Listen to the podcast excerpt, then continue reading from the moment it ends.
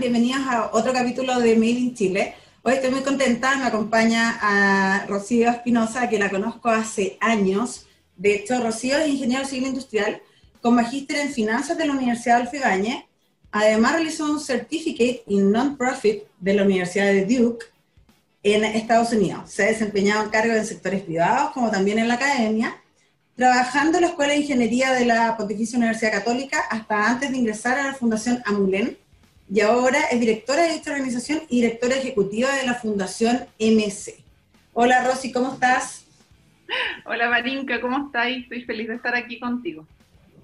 Sí, yo también estoy feliz de que, bueno, de que nos reencontremos y de que nos cuentes en el fondo qué ha pasado y qué es la Fundación Amulén y MC. Pero antes de entrar a eso, me gustaría saber acerca de, bueno, de tu viaje a Estados Unidos, cuánto tiempo estuviste, qué es este Certificate in Non-Profit en la Universidad de Duke, porque después volviste y volviste ya no, no, no trabajando para una organización, sino además como emprendedora, y te metiste en todo lo que es la, la innovación, ¿cierto? Cuéntame un poquito de eso. Bueno, efectivamente, em, yo me fui el, el año 2014 y eh, lo, que, lo que yo en ese minuto estaba trabajando en LAN, venía de haber trabajado en Andrómaco, y lo que me pasó fue que yo sentí que me estaba como perdiendo la mejor parte de mi vida, como yo estaba despegando profesionalmente, y mi marido me dijo, nos vamos para a vivir afuera, tenemos que ir a estudiar. Y en ese minuto em, yo llegué con una guagua y estando allá yo dije, bueno, esto es una oportunidad, tengo que ver cómo saco el provecho y siempre tuve la necesidad, eh, yo soy de Santa Cruz, entonces sentía como la oportunidad de tener que devolver la mano de alguna manera y dije, bueno, tal vez este es la oportunidad que tengo para devolver la mano. Y entre, la, entre las alternativas me tincó mucho lo de, lo de non-profit porque una de las cosas que yo decía era a la vuelta, tengo que devolver esta oportunidad que tuvimos de irnos a estudiar afuera. No solamente por, por la oportunidad, sino porque es un filtro súper extenso, largo y todo. Entonces, eh, ahí era como muy divertido porque todo era como los, los, los, gerentes de finanzas de Cruz Roja Internacional, puro, y yo había sido voluntaria dos veces en una fundación, entonces me sirvió como para yo aprender, eh, no tanto para compartir mi experiencia, sino que para yo aprender Así que eh, fue una, una, experiencia divertida. Además, embarazadísima de mi tercera guagua, casi nació en la sala de clase, entonces los gringos muy histéricos conmigo ahí sentados. Así que no, divertido. Y ahí a la vuelta, entré a trabajar al tiro en la escuela de ingeniería. Me, me contactó el decano, Juan Carlos Layera, para decirme justamente que quería que les fuera a armar esta área de. El curso se llamaba Innovación, Investigación y Emprendimiento. Y cómo hacían el, el link, en el fondo, era eh, eh, buscar como ciertas innovaciones que estaban haciendo y que los alumnos aprendieran como desde un experimento eh, a investigar, a innovar y, a emprender. Yo justo coincidió que también me, traje a Estados Unidos una marca de juegos para niños, que era Playtime, empezamos con estos cafés, que fueron los primeros cafés que existieron en Chile, de estos Stay and Play Café. Es como que junté los dos mundos y además hacía clases, que era una forma de devolver la mano, así que estuvo, estuvo interesante. Súper entretenido. Y eso además hacían un curso con eh, la Fundación Endeavor, ¿no? Exactamente, ese curso se hacía colaborativamente con Endeavor, eran como tres patitas, estaba la Escuela de Ingeniería, Endeavor que nos, nos apoyaba con toda la experiencia de sus emprendedores y por otro lado teníamos a UC Berkeley, que era como el que nos pasaba la plataforma para que los alumnos aprendieran, como las cápsulas, y teníamos de hecho una vez a la semana clase con virtual, que en esa época era una locura, y ahora es uno aprieta Zoom y estamos todos en Zoom. Eh, teníamos clases virtuales con los profesores de allá, sí. Oye, qué choro. Y bueno, y eso solamente ya de curiosa, en el fondo, ¿era para los alumnos de, de la Católica de Ingeniería? ¿Era, era un taller, una, una clase, digamos, eh, obligatoria? Era un curso obligatorio, para los 700 alumnos por generación, eh, se hacía en, cuarto año y, era un, claro, efectivamente no podías pasar a, a, tomar tu magíster o especialidad si no tenías este curso probado, así que era uno de los ramos obligatorios. Por lo tanto, teníamos 700 alumnos al año, siete secciones, bien interesantes, sí. No, pero súper súper bien porque en el fondo, desde, bueno, desde el pregrado le empiezas, digamos, a enseñar que, ellos tienen que emprender, que tienen que tomar la investigación, que tienen que llegar a un final en el fondo, con, los, profesores y gente que además sabe desde, desde Endeavor y, Estados Unidos.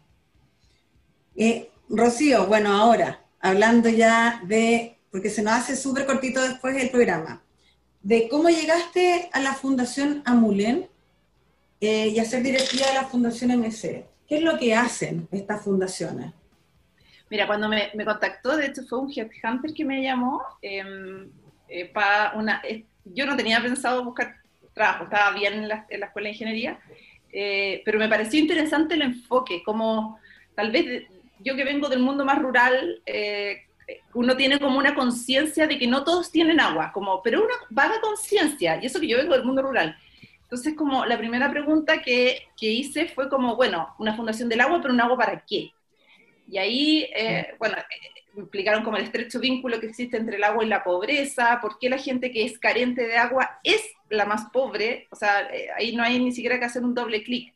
Em, y me pareció interesante el enfoque y me pareció interesante porque era un problema que era absolutamente oculto, como eh, uno hablaba de la gente que no tiene agua y mucha gente salía diciendo, sí, una vez a mí en mi edificio se me cortó el agua.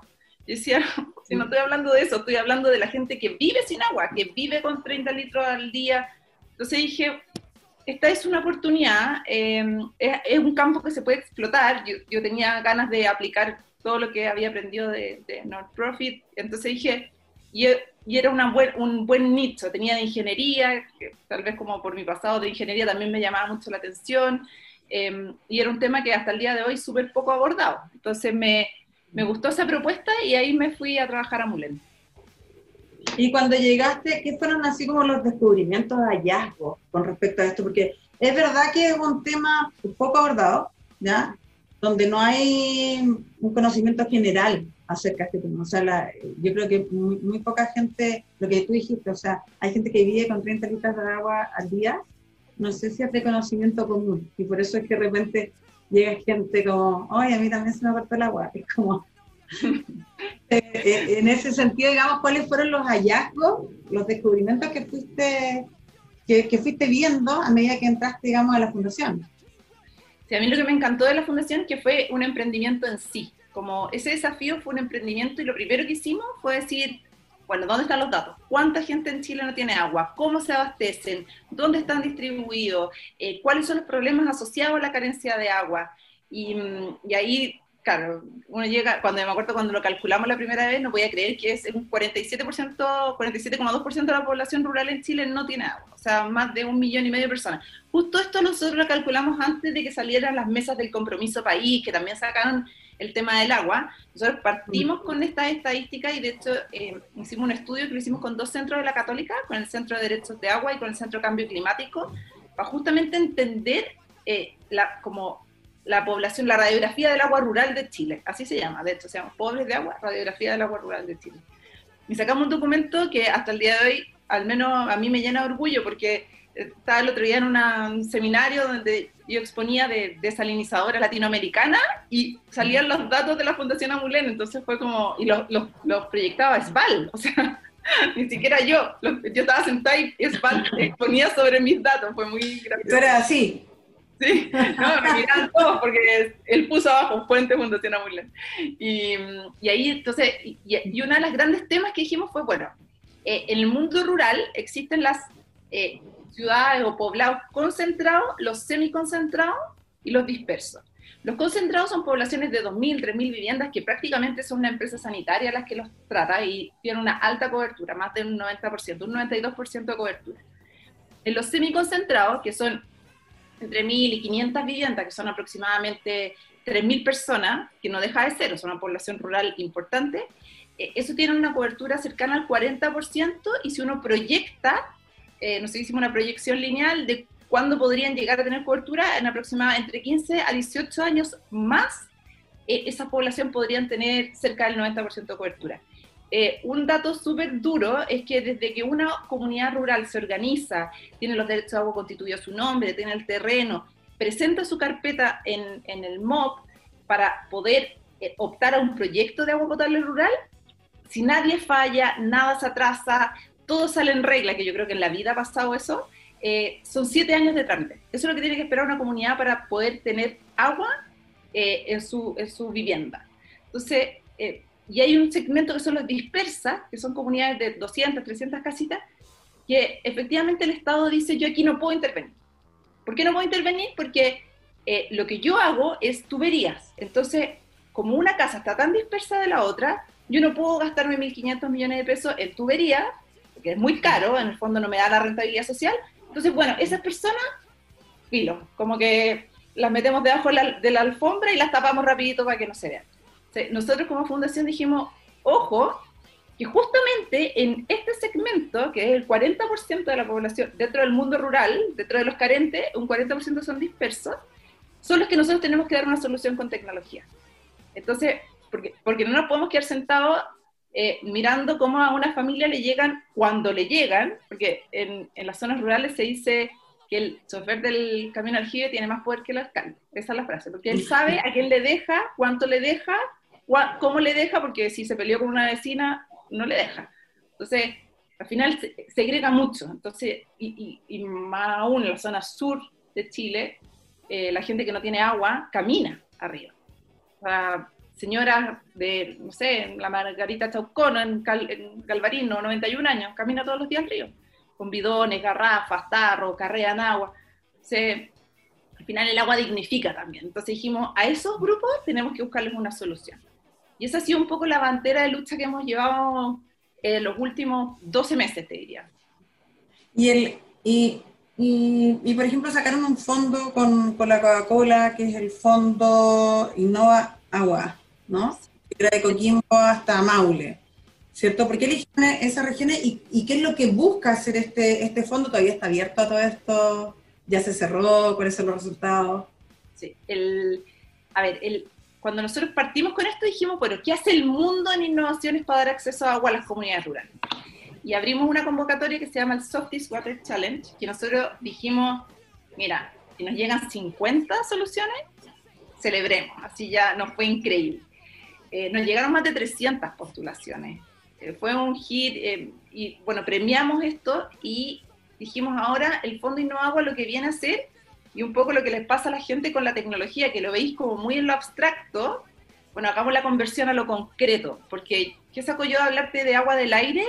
Si yo hasta que no vea que una máquina me saca agua del aire, no te voy a creer, porque me seguía hablando de brujería, y a mí, nosotros pusimos una máquina en la estrella, estaba sacando, no sé, 900 litros de agua al día, la pusimos en la municipalidad, y la gente se acercaba a mí y me decía, esto es brujería, ¿cierto? Y yo, no, esto es real, esto existe. Entonces cuando cuando la innovación le sirve a las personas para mejorar su calidad de vida, ahí vale la pena, si no como que sigue en lo abstracto. Oye, pero una consulta ahí, por ejemplo, eh, Rocío, ¿cómo lo, ¿cómo lo hicieron? ¿Hicieron este llamado? ¿Quiénes postularon a este llamado, digamos, a estos estas 300 postulaciones, de dónde venían? Eh, ¿Cómo te relacionas? Bueno, tú, sabes, yo trabajo en, en, una corporación que en el fondo está, trabaja con universidades ¿Y cómo se acercan las universidades también a darle solución a, estos temas? Hicimos una convocatoria amplia, de hecho lo hicimos con el Centro de Innovación de la Católica. Ah, eh, sí, lo hicimos con ellos, no, no, no éramos capaces, y, una empresa que es Softis fue el nuestro, el que financió esta campaña porque le interesaba dar una solución a las comunidades, sobre todo porque dentro de sus propias plantas también tienen comunidades carentes. Entonces ahí hicimos este lanzamiento, esta convocatoria, se, se convocó a, todo el mundo, literalmente. O sea, llegaron soluciones de Israel, de Nigeria, de, bueno, de, todas partes del mundo, de Europa, de Bélgica, eh, de México. Eh, así que estuvo bien interesante. Y ahora eso fue el Softies Water Challenge y el Fondo Innova Agua lo que está haciendo es tomar el mundo de soluciones, hacer un, invitamos a los municipios de las regiones más carentes, ese fue nuestro desafío principal, porque Chile desde el centro hacia el norte, los que no tienen agua son porque no tienen el recurso hídrico, y desde el centro hacia el sur no tienen agua porque no tienen la infraestructura. Entonces dijimos, entonces vámonos a los que no tienen agua para generar nuevas fuentes de agua y aprovechar entonces esa conversión de la tecnología a lo concreto. Y entonces dijimos, Coquimbo Maule, que son 168 municipios, que de hecho concentran el 55% del gasto del camión aljibe en Chile, Em, busquemos una solución que sea definitiva y que les permite aumentar su disponibilidad de agua. Y, lo que nosotros hacemos como fundación es, dada la necesidad del territorio, las condiciones climáticas, la cercanía al mar, la humedad ambiental, etcétera, eh, el número de viviendas, si tienen o no tienen escuelas rurales en el sector, buscamos la mejor solución que se adapte a sus condiciones. Ese es el Fondo Agua y se nos sumó Coca-Cola y AB InBev, dos empresas llevamos ya. No, súper bien. Y son 180 millones en total para cuántas iniciativas? Queremos implementar tres, tres iniciativas en nuestra meta, pero esto es como un loop creciente. Eh, de hecho, en algún minuto no teníamos ningún sponsor. Eh, y dijimos, hagámoslo igual. Como es, es demasiado importante y, y, la fundación tiene eso como detrás, como ser propositivo, como mostremos con evidencia que se puede hacer incidencia, porque si no hacemos la evidencia, esto queda en nada. Entonces, hagámoslo, veamos cómo nos resulta. Se nos sumó Coca-Cola, la semana pasada se nos sumó IBM, ya son buenas señales, quiere decir que algo estamos haciendo bien. y, y, la idea es que este año sean tres iniciativas, tres comunidades que se implementen. El próximo año, si se quieren sumar más empresas, crecemos con el pozo y podemos implementar idealmente cinco, seis, siete, y así ir avanzando y generando este, este como aumento de la disponibilidad de agua en los territorios de forma concreta. Oye, felicitaciones de hecho por el, trabajo. Yo eh, leí antes, digamos, de, la entrevista, pero la verdad es que me quedé corta con todo lo que, lo que nos estás contando. Así que súper bien, porque además, claro, tú ya 12 meses aproximadamente en la fundación, ¿cierto? No, en, en, en Amulén llevo dos años, como dos años. ¿Y en MC? En MC llevo como seis meses. Ahí. Cuéntanos ahora, ¿qué es MC? Me lo explicaban un poco, digamos, Amulén MC es del mismo grupo, pero ¿qué hace MC? Mira, MC tiene, eh, nace eh, del de, mismo eh, grupo filantrópico que querían hacer un aporte y contribuir en el fondo a transformar Chile en un país con menores brechas, con más oportunidades y, más justo para todos. Y, y, Fundación Amulén es como la fundación operativa dentro de este paraguas de la Fundación MC. El, Fundación MC tiene un fondo que es el vehículo filantrópico propio de la fundación, que es el Fondo Convoca Chile, donde estamos trabajando en la línea de empleo. ¿Por qué? Porque sentimos que había sido una de las más afectadas eh, producto de la pandemia. Y dentro de la línea de empleo tenemos dos subgrupos, que es jóvenes en contexto de vulnerabilidad, que son entre 20 y 29 años, y tenemos el microemprendimiento, apoyo, iniciativas que apoyen y fomenten eh, a los microemprendedores de Chile. Entonces, eso es el vehículo filantrópico que entrega financiamiento a corporaciones, fundaciones y empresas sociales que desarrollen programas que mejoren la vida de las personas. Y a su vez también está MULEN, que es la fundación más bien operativa, que trabaja en líneas de agua, eh, foco en agua social, agua para la superación de la pobreza, eh, y que también yo soy directora de esta fundación y directora ejecutiva de MC. Y MC a su vez tiene más iniciativas que, que van a ir creciendo, que no, no, podemos estar contando tanto porque son, eh, ya, ya, dijimos que venía educación y nos llenamos de, de, mails y educación probablemente va a venir el próximo año, pero la idea es ir eh, moviéndose dentro de la pobreza multidimensional en sus, en sus cinco dimensiones con desafíos, con, con challenges. Entonces, ahora estamos en el desafío empleo, probablemente va a venir otro desafío que queremos que sea educación, y estamos trabajando para lograrlo, y en el fondo ese es el vehículo que se llama Fondo eh, Convoca Chile. Eh, Rocío, ¿cuáles son los mayores logros que tú has visto en este tiempo, digamos, de, trabajo en, en, la fundación? ¿Y cuáles han sido así como eh, las mayores satisfacciones de este trabajo? Mira, a mí lo que me pasa en general, eh, y esta es como un poco la bandera de lucha como mía, de la Rocío Espinosa, es que en general en Chile la filantropía está, está como muy mirada en menos, casi que es, bueno, los abuelitos que ya no sabíamos qué hacer con lo de ellos, los directorios los metemos todas las fundaciones. Y en general, a mí me ha pasado que veo que las fundaciones están personas de muy buen nivel, es como al revés, deberíamos fomentar que la sociedad civil tenga los mejores, porque son el, eh, como la forma de articular más rápido entre el problema y el Estado. Entonces, eh, mientras tengamos gente con mayor capacidad de gestión, eh, va a ser mucho mejor para todos en el fondo. Entonces, em, yo creo que hemos logrado como poner un poco esta nueva filantropía, una filantropía que mide impacto, que tiene una transparencia radical, eh, que busca cortar brechas sociales de problemas de las personas y estamos de a poquito como moviéndonos hacia eso. En Estados Unidos, ponte tú, y yo me acuerdo que cuando iban a reclutar a las universidades, la gente se peleaba por entrar a las fundaciones, no sé, Bill y Melinda Gates, como, era como, se llevaban a los mejores de los MBA y, y, esos gallos iban felices, como en Chile falta un poco todavía eso, como ojalá los mejores de cada generación quieran entrar a trabajar en una empresa con propósito como es una fundación, pero además entregar como sus capacidades al servicio de las personas. Entonces, em, como, eh, creo que hemos ido como cambiando esto de trabajar en base a datos. El otro día un, senador me decía, se la voy a copiar, así que me, autorizó a copiársela. Me decía que, lo bueno de Amulén es que era eh, eh, más datos y menos guata. Entonces me decía, ustedes son más datos y menos guata. Y, y es verdad, como tenemos que tener esa cultura de que las fundaciones no solamente articulamos, sino que tenemos buenas áreas de estudio, que, que somos capaces de resolver problemas eh, sociales. ¿Cuánta gente trabaja en Amulén o en MC? En total, en, las dos fundaciones somos, em, no somos tantos, somos un equipo, ahora somos ocho personas. pero nos movemos, eh, una, bueno, uno de los tres pilares de la Fundación MC es impacto, eh, operación eficaz y articulación del ecosistema ampliado. Eh, esos son como los tres pilares que tenemos. Eh, el ecosistema ampliado nos referimos como nadie puede solo, y esto de solo la fundación se relaciona con el Estado, no, o sea, con universidades, con empresas, con Estado, con, inversión de impacto. al final hay mucha gente que está tratando de tirar el mismo carro, entonces la única forma de, en verdad, maximizar el impacto es que nos unamos. ¿Quiénes, son sus socios en el fondo? ¿Con quién, con articula estos programas? ¿Cómo, ¿Cómo ha ido creando la red como para poder tener mayor impacto?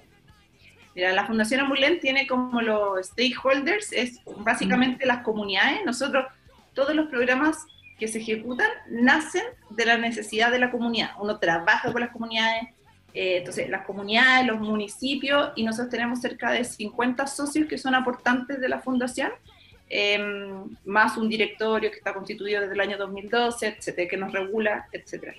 Y de la fundación MC, em, yo diría que ahí tenemos eh, un poco más eh, transversal y, y, tenemos nuestros partners, que es nuestro brazo operativo, que son las corporaciones, fundaciones y empresas sociales que ejecutan los proyectos, eh, y tenemos al Estado, pero también tenemos a la academia, eh, tenemos a las inversiones de impacto.